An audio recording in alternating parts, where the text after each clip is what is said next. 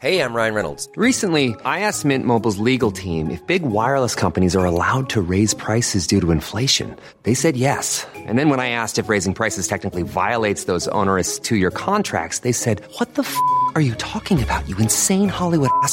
So to recap, we're cutting the price of Mint Unlimited from $30 a month to just $15 a month. Give it a try at mintmobile.com slash switch. $45 upfront for three months plus taxes and fees. Promo rate for new customers for limited time. Unlimited more than 40 gigabytes per month. Slows. Full terms at mintmobile.com.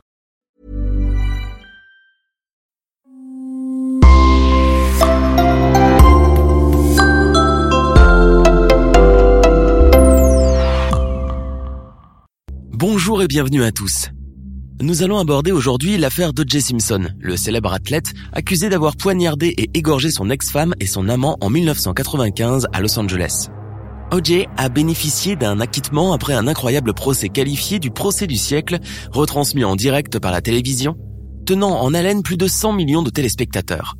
Oui, il y a eu acquittement, mais O.J. Simpson, la célébrité adulée, fut déchu.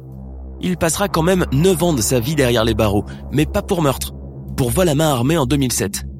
Un destin tragique qui continue de fasciner toute l'Amérique.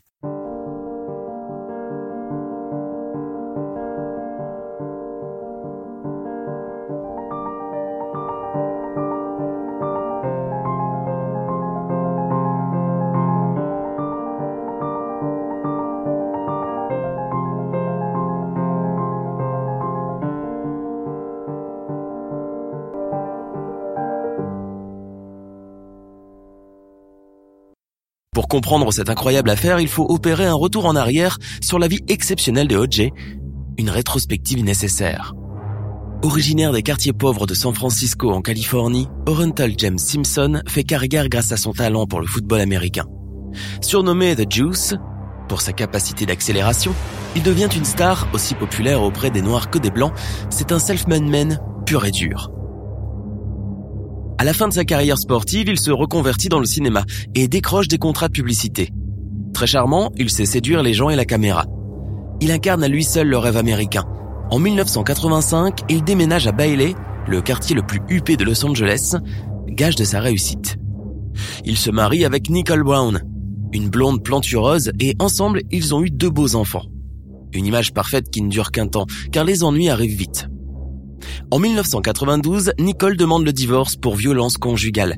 Ils se séparent mais restent bons amis. Chacun dans sa villa pas loin, pratique pour les enfants, mais chacun aussi peut refaire sa vie de son côté d'un commun accord. Le 12 juin 1994, vers 22h55, un certain Steven Schwab découvre sur le trottoir alors qu'il promène son chien le long de Bundy Drive dans le quartier chic de Brentwood de Los Angeles, un chien blanc dont les pattes sont tachées de sang. Il amène le chien à son domicile afin de lui donner à boire mais le chien est si nerveux qu'il décide de le sortir.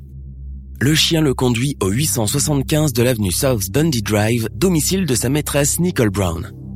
La police, appelée sur le champ, découvre dehors dans le retrait d'un patio une jeune femme, Nicole, gisant au milieu d'une flaque de sang, son cou a été tranché net jusqu'aux vertèbres cervicales.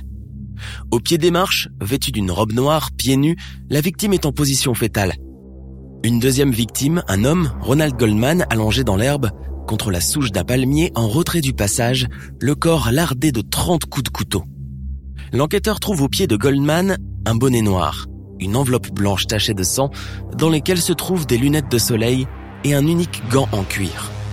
L'enquêteur entre dans la maison, dont la porte d'entrée est ouverte, et trouve une maison calme, des bougies allumées dans différentes pièces, un bain encore plein et les deux enfants de Nicole Brown et Dodgy Simpson dormant paisiblement dans leurs chambres respectives à l'étage. Voulant prévenir le papa du drame survenu, ils font le trajet jusqu'à chez lui, qui n'habite que quelques centaines de mètres plus loin. Et là, ils n'en croient pas leurs yeux. Ils retrouvent du sang sur la voiture de et un gant ensanglanté jeté sur la pelouse de son jardin. Des preuves irréfutables, c'est donc lui l'auteur du crime. La machine de la justice s'enclenche, un mandat d'arrêt est lancé contre lui. Mais OJ clame haut et fort, il est 100% innocent, complètement innocent, totalement innocent, et n'admet pas son arrestation. D'ailleurs, au lieu de se rendre à la police, il préfère aller manger au restaurant avec ses amis et jouer au golf. Devant le tapage médiatique, il prend quand même les choses en main et met en place la stratégie de sa défense en engageant les plus grands avocats, une brochette d'avocats triés à la volée, choisis parmi les meilleurs dans leur domaine et qui inclut Robert Kardashian, son ami, et le père des futures célèbres filles Kardashian, Johnny Cochran Jr., défenseur de la communauté noire, et Robert Shapiro, le défenseur des célébrités. Face aux soupçons de meurtre, ses avocats l'ont convaincu de se rendre à la police de Los Angeles. Mais au lieu de coopérer, O.J. étonne de par son comportement, son impulsivité et sa façon d'être d'homme gâté par la célébrité. Il a des réactions imprévisibles qui nuisent visiblement à sa défense. Ce jour-là, il plante ses avocats et plutôt que de se rendre, s'enfuit à bord d'une Ford Bronco blanche, on l'aperçoit sur l'Interstate 5, route menant au Mexique. Dans la Ford avec un ami, il ne file pas au Mexique mais vers la tombe de Nicole. Lorsqu'ils arrivent au cimetière, celui-ci est déjà entouré par de nombreux policiers, les obligeant à faire demi-tour. La police laisse la voiture filer à basse vitesse, se contentant de la poursuivre à distance. C'est quand même O.J. Simpson, la superstar de l'époque, et personne ne veut se risquer à l'arrêter. Bientôt, de nombreux véhicules de police se joignent à la poursuite. L'autoroute est fermée et les véhicules déjà présents sont incités à se garer sur le bas-côté. Cette course-poursuite hallucinante sur des kilomètres en pleine autoroute a été diffusée en direct par les chaînes américaines. Plus de 40 chaînes de télévision interrompent leur programme pour retransmettre en direct l'événement.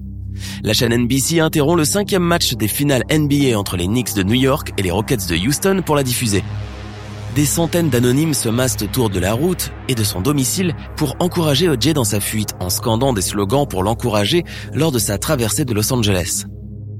En liaison téléphonique avec un agent de la police de Los Angeles, il ne veut pas se rendre et menace de se donner la mort avec le pistolet qu'il a en main. Mais il finit par retourner chez lui et s'écroule dans les bras des policiers en disant ⁇ Je suis désolé les gars ⁇ Le ton est donné. On l'emmène à la prison du comté de Los Angeles où il est placé sous surveillance particulière. Le procès du siècle débute peu de temps après et va durer neuf mois. Le procureur de Los Angeles, Marcia Clark, et son second, Christopher Darden, convaincus de la culpabilité de Jay, se battent pour que la justice se fasse, partant du fait qu'ils ont des preuves accablantes contre Jay l'ADN sur la scène de crime et le fameux gant ensanglanté.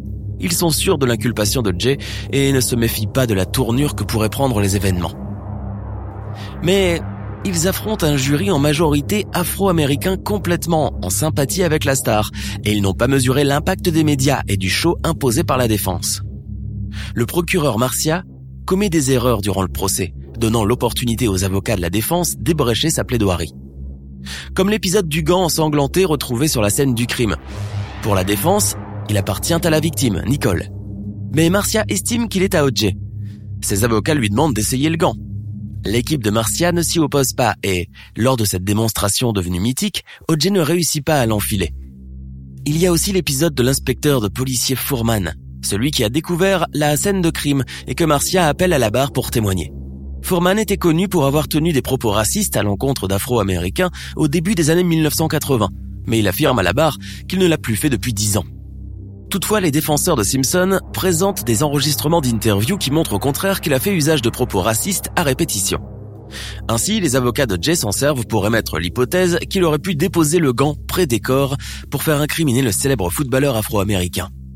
Flairant l'aubaine, les avocats de Jay en ont fait un cas de discrimination raciale attisant la sympathie et la fureur de la communauté noire. Cuba, scandale, manipulation, les avocats de Jay ne ménagent aucun effort pour pencher l'opinion vers l'innocence de Jay.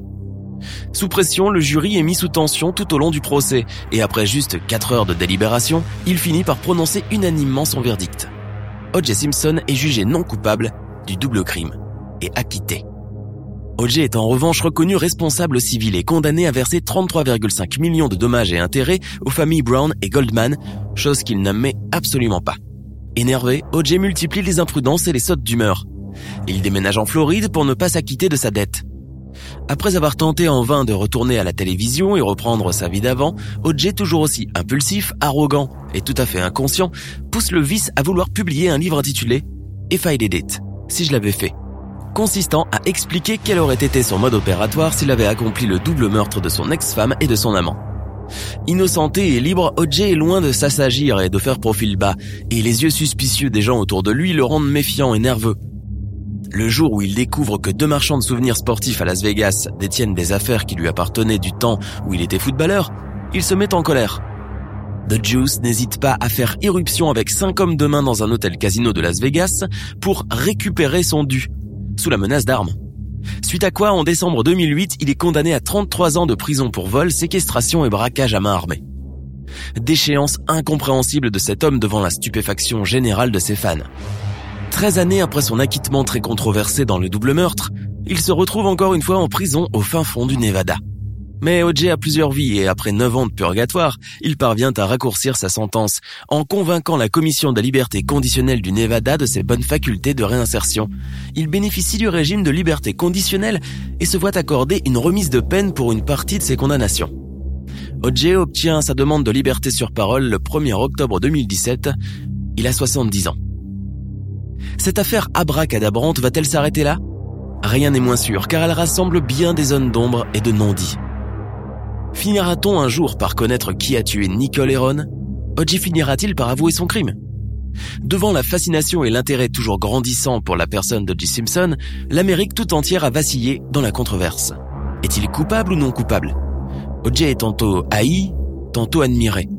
Le cinéma et la télévision finissent par récupérer cette étonnante affaire pour en faire des fictions et des documentaires, gage d'audimat grandissant et certain. En 2017, le documentaire intitulé O.J. Simpson Made in America retrace pendant près de 8 heures, découpé en 5 épisodes, la folle histoire d'O.J. Simpson. Le but est de mieux cerner le climat politique et social de l'époque, la personnalité d'O.J. Simpson, sa relation toxique avec Nicole Brown ou encore les événements sordides qui ont suivi son acquittement jusqu'à son arrestation en 2008. Quelques mois plus tôt, c'est la mini-série American Crime Story, People vs. O.J. Simpson, qui revient sur le parcours de cette gloire déchue. Un autre documentaire intitulé Hard Evidence, O.J. is Innocent, s'engage à révéler de nouvelles preuves de son innocence. Plus de six épisodes pour ouvrir l'affaire O.J. et réexaminer les preuves connues, et en révélant de nouvelles informations convaincantes qui pointent le doigt vers un autre coupable. Tout ceci pour vous dire qu'Orental James Simpson n'a pas encore fini de faire parler de lui.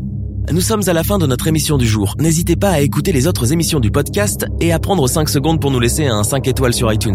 C'est vraiment très important pour nous. Vous pouvez aussi vous abonner pour ne pas rater les prochains épisodes et nous suivre sur Facebook pour nous en proposer de nouveaux. Merci et à bientôt.